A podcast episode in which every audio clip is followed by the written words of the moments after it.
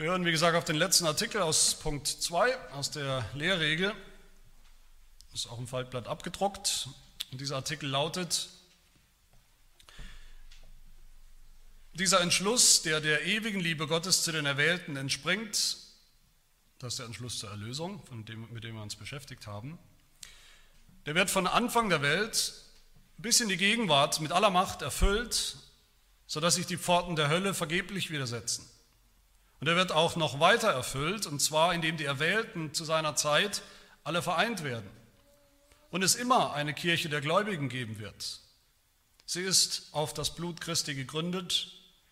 Für immer liebt sie ihren Heiland, der für sie sein Leben am Kreuz gegeben hat, wie ein Bräutigam für seine Braut. Für immer verehrt sie ihn und preist ihn hier und in alle Ewigkeit.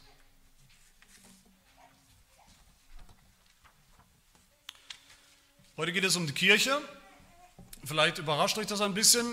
Gerade ging es ums Kreuz. Ein paar Wochen lang haben wir uns mit dem Kreuz beschäftigt. Warum endet jetzt dieser zweite wichtige Punkt in der Lehrregel über das, was vor 2000 Jahren passiert ist, über das, was am Kreuz passiert ist? Die Erlösung, die Jesus Christus vollbracht hat. Warum endet das hier mit der Kirche? Was haben sich die Verfasser dieses Bekenntnisses dabei gedacht? Was hat die Kirche überhaupt mit dem Kreuz zu tun? So denken wir vielleicht, so denken viele Christen, die können das nicht so einfach zusammenbringen. Wenn ich nochmal erinnern darf, letzte Woche haben wir gehört von der Kraft, von der Wirkung des Kreuzes. Wir haben gehört, das Kreuz und die Erlösung, die Jesus Christus vollbracht hat, das ist nicht einfach ein Angebot. Das ist nicht einfach ein Angebot, das möglicherweise Wirkung zeigt, möglicherweise wirksam wird, je nachdem, was wir tun, ob wir das Richtige tun, ob wir richtig antworten oder nicht. Das Kreuz, haben wir gehört, war kein oder ist kein Angebot einfach an alle Menschen, das aber dann doch niemanden konkret und persönlich tatsächlich erlöst hat. Das Kreuz hat nicht eine theoretische Möglichkeit geschaffen, dass Menschen gerettet werden, wie viele denken. Das ist die falsche Lehre, die unbiblische Lehre, das ist die falsche Lehre der Arminianer, mit denen wir uns immer wieder beschäftigen hier, um die es ja geht in der Lehrregel. Wir haben festgestellt, genau das Gegenteil. Das Kreuz rettet. Was Jesus am Kreuz vollbracht hat, das ist vollbracht. Das wirkt. Es ist wirksam, es ist eine Kraft, eine Kraft, die wirkt an all denen, die Gott auserwählt hat zum Heil, zu dieser Erlösung. Wir haben gehört, dass das Kreuz eben nicht theoretisch erlösbar macht, uns in eine Situation bringt, wo wir möglicherweise erlöst werden können jetzt, sondern das Kreuz erlöst tatsächlich. Das Blut Jesu, was am Kreuz passiert ist, das kommt an. Das kommt an bei jedem Einzelnen, für den er sein Kreuz, sein, sein Blut vergossen hat am Kreuz. Aber dabei bleibt es eben nicht. Das ist das, was wir bisher gehört haben, aber dabei bleibt es nicht. Es bleibt eben nicht bei Individuen, bei einzelnen Menschen. Das war so eigentlich so ein bisschen der Blickpunkt, den wir hatten in den letzten Wochen. Erwählung, die Erwählung, dass Gott vor Grundlegung der Welt auserwählt hat, wer in der Zeit gläubig wird, wer zu ihm gehören wird, für, für immer gehören wird, wer im Himmel sein wird. Das, diese Erwählung bedeutet eben nicht nur, dass einzelne Menschen unabhängig voneinander, einzelne Individuen eben gerettet sind und in den Himmel kommen. Und die Erlösung am Kreuz bedeutet genauso wenig, dass nur einzelne voneinander unabhängige Menschen erlöst sind. Gott denkt viel weiter, er hat einen viel besseren Plan. All das, was wir bisher gehört haben, gehört in ein viel größeres Bild, in einen viel größeren Zusammenhang. All das mündet nämlich ein in die Kirche. Das heißt, hier am Ende vom zweiten Punkt, der erste Hauptpunkt, nochmal zur Erinnerung, das, das war die Erwählung, die Lehre von Erwählung. Der zweite Punkt eben die Erlösung, also was am Kreuz passiert ist. Und diese beiden großen Lehren und Punkte, alles wird jetzt zusammengefasst hier am Ende in der Gemeinde. In der Gemeinde, die Gott erwählt hat, in der Gemeinde, für die Jesus Christus gestorben ist. Erwählung, Erlösung, das findet sein Ziel jeweils in der Gemeinde, über die Christus jetzt regiert und herrscht als Haupt. So sagt es Apostel, der Apostel Paulus, wir haben das gerade gehört in diesem Lobpreis im Epheserbrief, da lobt er Gott zuerst dafür, dass wir auserwählt sind. Wir, die wir jetzt gläubig sind, sind auserwählt in Jesus Christus in der Ewigkeit. Und dann lobt er ab Vers 7, lobt er Gott für die Erlösung. In ihm haben wir die Erlösung durch sein Blut, die Vergebung der Übertretung nach dem Reichtum seiner Gnade. Und das, sagt Paulus, entspringt alles dem, dem Ratschluss, dem Plan Gottes. Und dann sagt er weiter, dieser Plan Gottes war schon immer, Vers 10, in der Zeit, in, der, in unserer Zeit, alles unter einem Haupt zusammenzufassen, in dem Christus. Und nochmal etwas später, er hat alles seinen Füßen unterworfen und ihn als Haupt über alles der Gemeinde gegeben. Dieser Christus, in dem er erwählt hat, in dem er erlöst hat, den hat er als Haupt über die Gemeinde gegeben, die sein Leib ist, sagt Paulus weiter. Die Fülle dessen, der alles in allen erfüllt. Also, dass Christus eine Gemeinde hat, dass er einen Leib hat, dass es diesen Leib Christi gibt, den er selber beschützt und bewahrt und, und, und reinigt und rettet, über den er herrscht und regiert und der ihn umgekehrt anbetet und, und lobt und preist, das war schon immer Gottes Ziel von Anfang an. Das Ziel der Erwählung und das Ziel der Erlösung. Und das wollen wir uns anschauen. Erstens die Frage, wer oder was ist die Kirche eigentlich, von der hier die Rede ist, und zweitens, was tut die Kirche? Wie antwortet sie? Zum Ersten also, wer oder was ist die Kirche? Was lernen wir hier über die Kirche? Was lernen wir hier über uns, die wir hier sitzen und Teil der Gemeinde sind oder vielleicht Teil einer anderen Gemeinde sind? Was lernen wir hier? Das Erste, was wir hören, die Kirche entspringt dem ewigen Plan Gottes, seinem Ratschluss. Ein Plan, den Gott schon von Ewigkeit her hatte.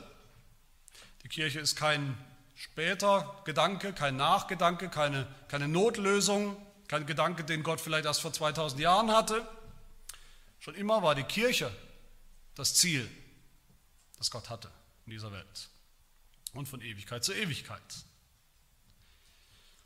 Das sehen wir darin, wie die Lehrregel hier die Kirche eigentlich durch die, durch die ganze Zeit hindurch verfolgt in diesem kurzen Artikel. Sie sagt, Gottes Beschluss, Gottes Entschluss, bestimmte Menschen zu erlösen, dieser Entschluss, der entspringt der ewigen Liebe Gottes, der wird von Anfang der Welt bis in die Gegenwart mit aller Macht erfüllt. Er wird sich auch noch weiter erfüllen in Zukunft, und zwar indem die Erwählten zu seiner Zeit alle vereint werden und es immer, das ist der Blick in die Zukunft, immer eine Kirche der Gläubigen geben wird. Also von Ewigkeit zu Ewigkeit sieht unser Bekenntnis hier die Kirche.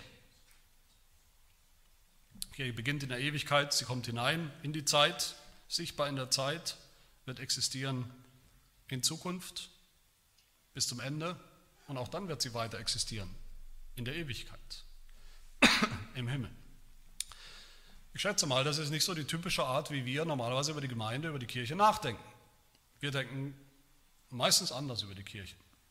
Wir denken oft, die Kirche ist vielleicht, unsere Kirche ist vielleicht ein paar Jahre alt, andere vielleicht auch noch nicht so alt. Wir denken vielleicht an die alte Kirche, in Anführungsstrichen, die noch nicht mal 2000 Jahre alt ist. Wir denken vielleicht, die Kirche geht zurück auf die Reformation. Wir sind evangelisch, Protestanten. Vorher gab es das vielleicht nicht.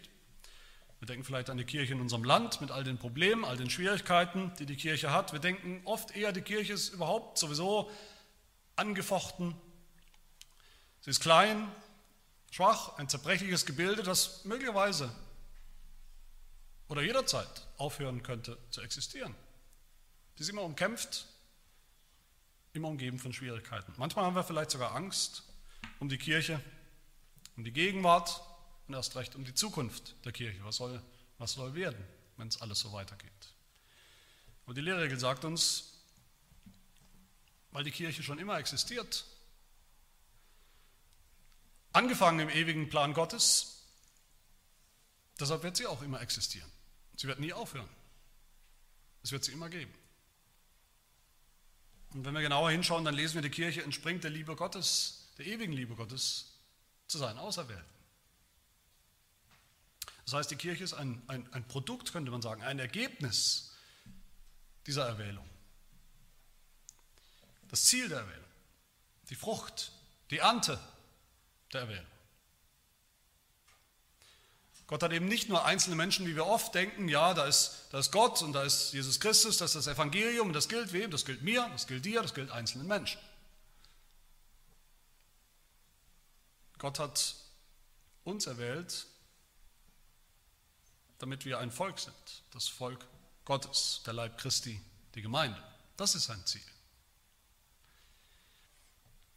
Nur in der Gemeinde sehen wir, was Gott wirklich vorhat, vorhatte, mit, was er mit der Erwählung erreichen wollte, nämlich eine Gemeinschaft, eine Gemeinschaft von Erlösten unter ihrem Haupt Jesus Christus.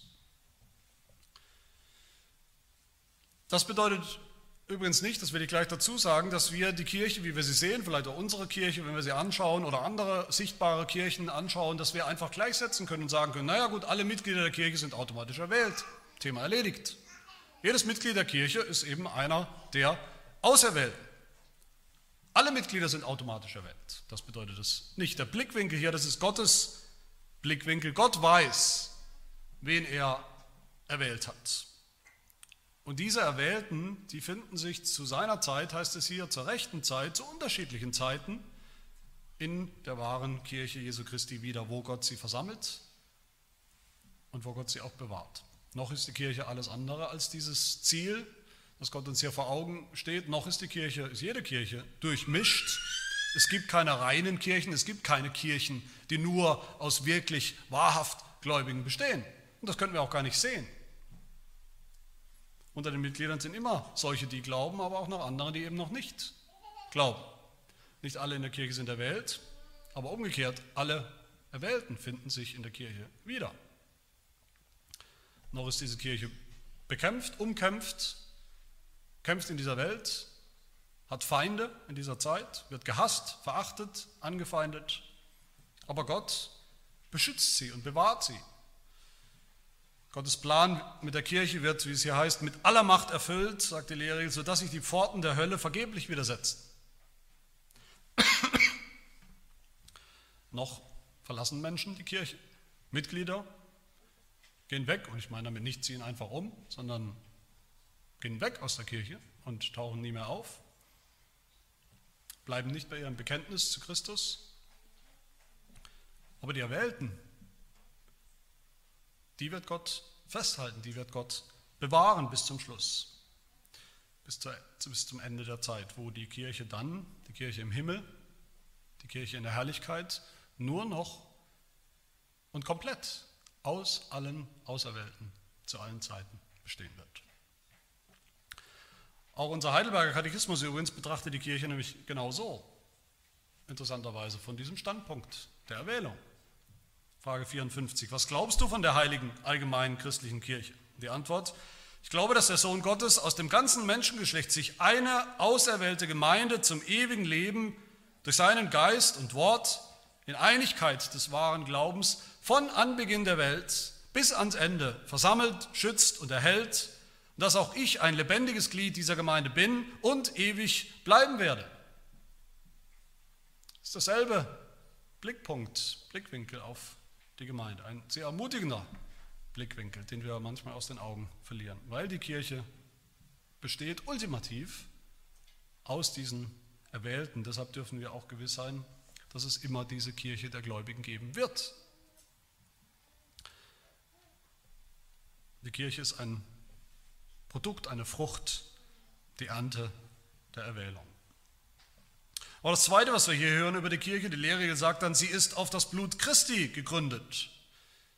Das heißt, die Kirche, die beginnt, sie kommt aus dem Plan Gottes, aus dem ewigen Plan Gottes, aber sie ist gegründet auf etwas in der Zeit, nämlich das Kreuz, wo Jesus sein Blut vergossen hat. Die Kirche verdankt ihre Existenz dem Kreuz Jesu Christi.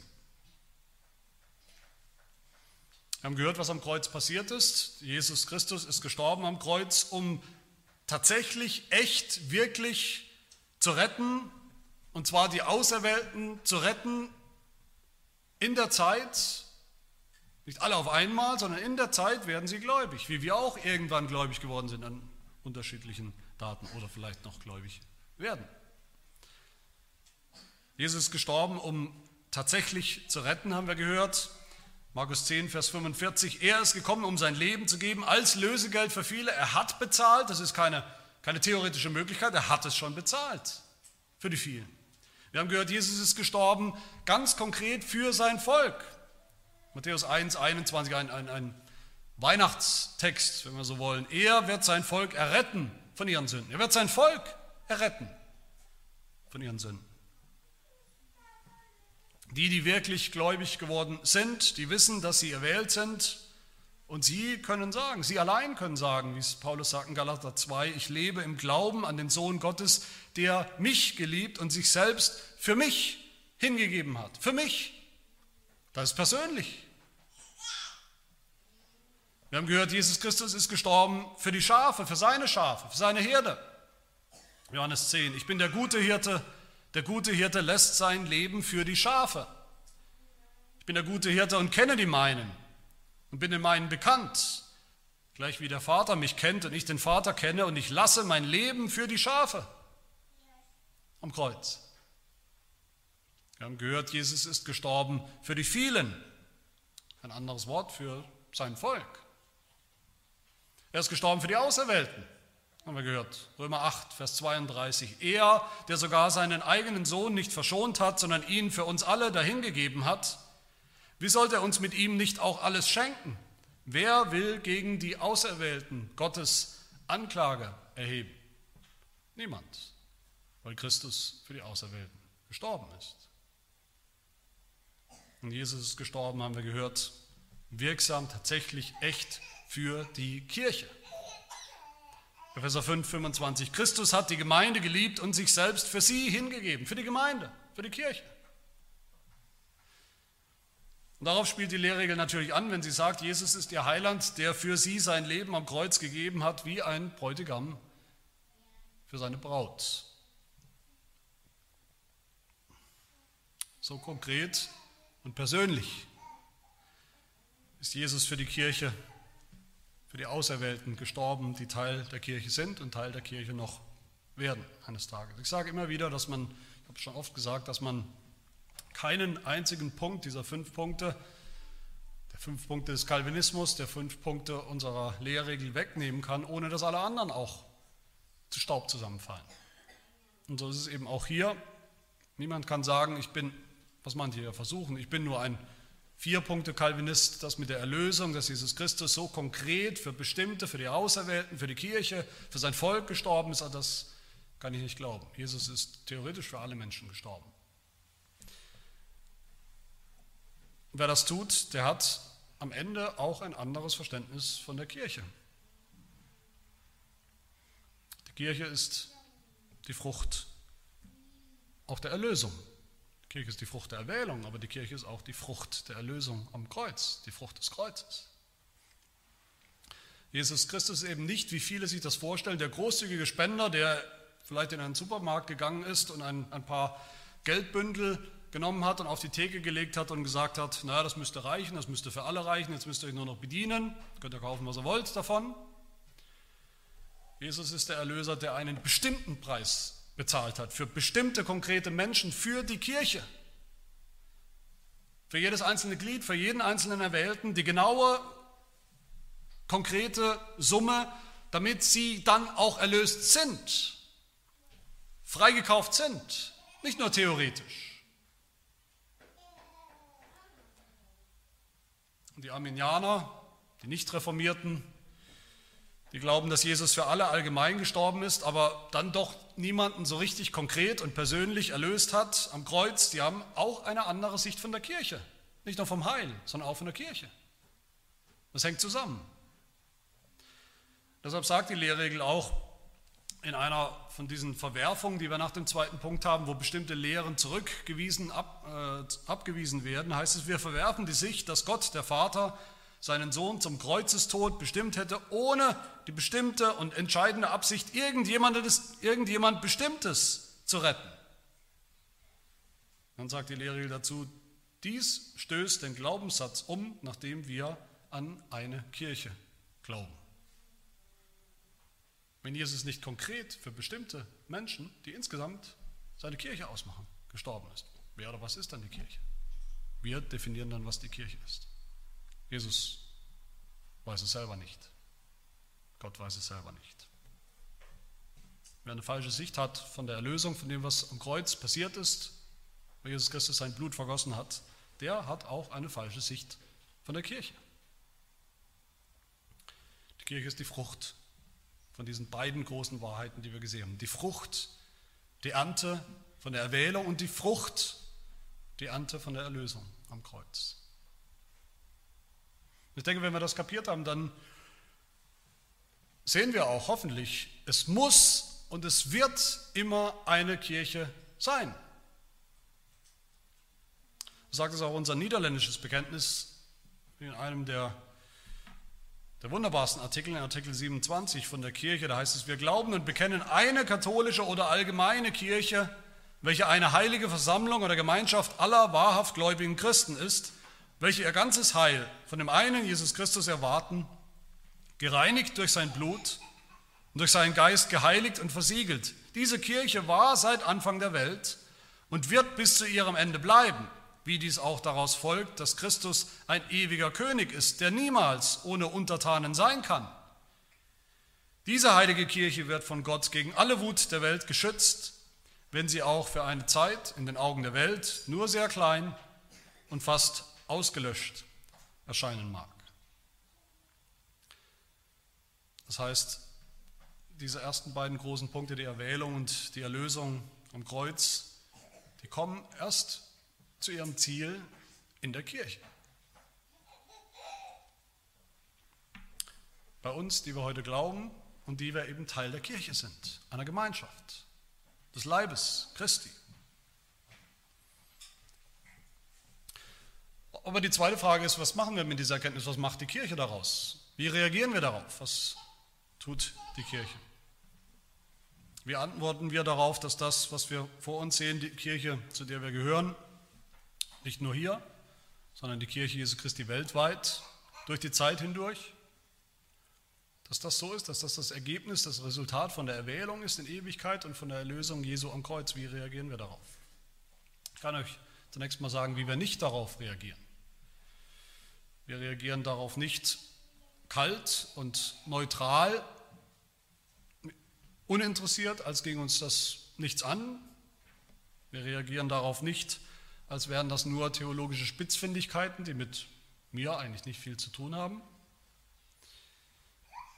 Auch nicht, indem wir mit der Schulter zucken und sagen, naja, natürlich hat mich Gott auserwählt, natürlich hat Gott uns auserwählt. Natürlich war er gnädig mit mir. Es gab vielleicht irgendeinen Grund, warum er mich erwählt hat, warum er mir gnädig war. Das sind alles Perversionen, wie wir nicht als Kirche reagieren sollen auf diese Wahrheiten. Wie dann? Die Lehre sagt es uns, sie sagt uns, wie wir reagieren sollen, nämlich fünf Dinge tut die Kirche. Als Reaktion, als Antwort auf diese beiden Wahrheiten, Erwählung und Erlösung. Das erste, sie dankt Gott für seinen Plan, für seinen ewigen Ratschluss, für die Erwählung in Ewigkeit. Die Erwählung ist ein reiner Akt der Gnade.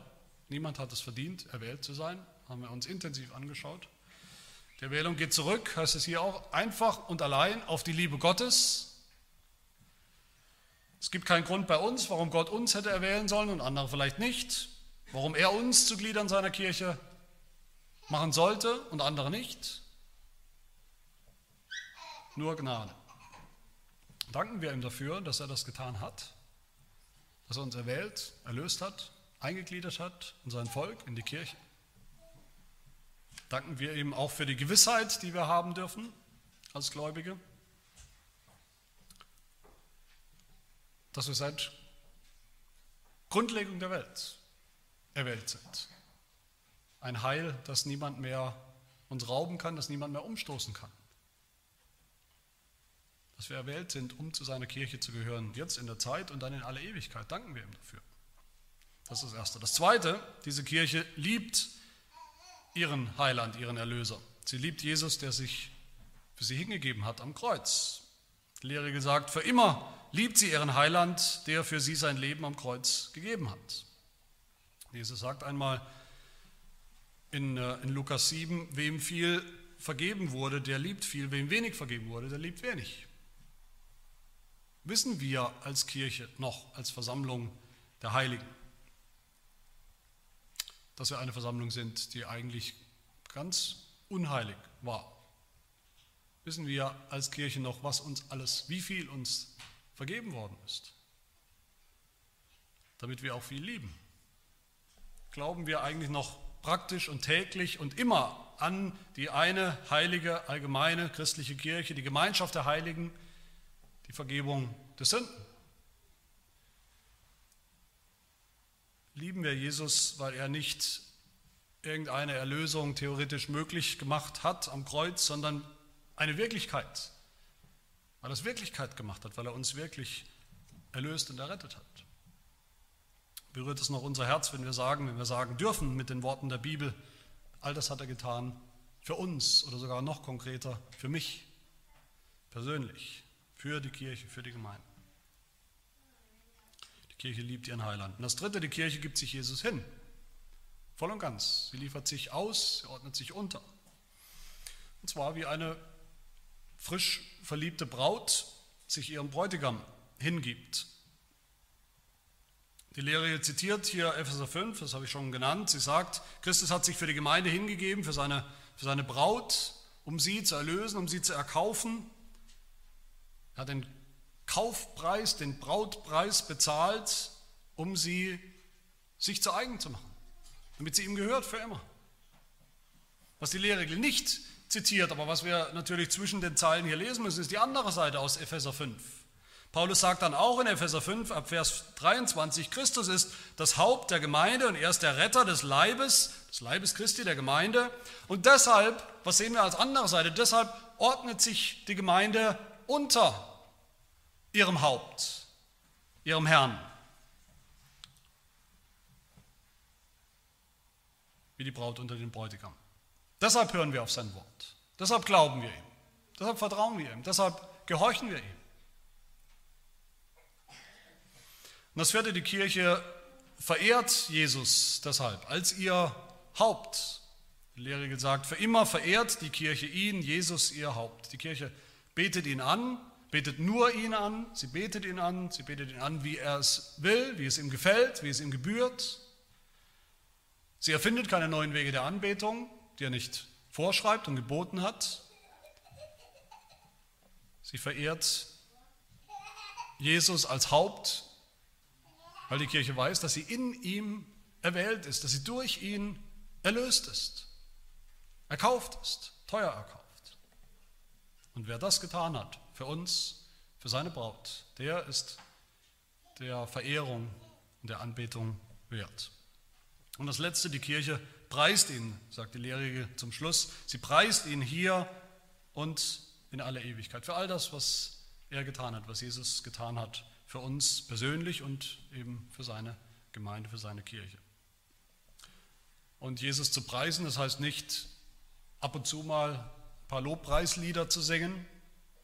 Es geht hier um eine Haltung, es geht hier um eine Lebenseinstellung. Ist das unsere Haltung? Dass wir immer ein Lob einen, einen Dank auf unseren Lippen haben, einen Lobpreis für Jesus Christus, dass es für uns nichts Wichtigeres gibt, als ihn gemeinsam zu loben, in der Gemeinde, in der Kirche, zu preisen, besonders im Gottesdienst, aber auch darüber hinaus. All das, auch diese Anbetung, das ist das Ziel, das Ziel, das Gott verfolgt, durch die Erwählung eine Gemeinde zu haben, in alle Ewigkeit, die ihn anbetet und ehrt. Das ist das Ziel, das er verfolgt durch die Erlösung am Kreuz, durch seinen Sohn. Das Ziel, das er verfolgt für die Gemeinde und in der Gemeinde. Und das soll auch unsere Antwort sein auf das Evangelium von unserer Erlösung durch das Blut Jesu am Kreuz. Amen. Lass uns beten. Herr unser Gott, wir danken dir für deinen souveränen und gnädigen Entschluss, uns, gerade uns, persönlich, aus reiner Gnade auszuwählen, zu erwählen zum Heil in Jesus Christus.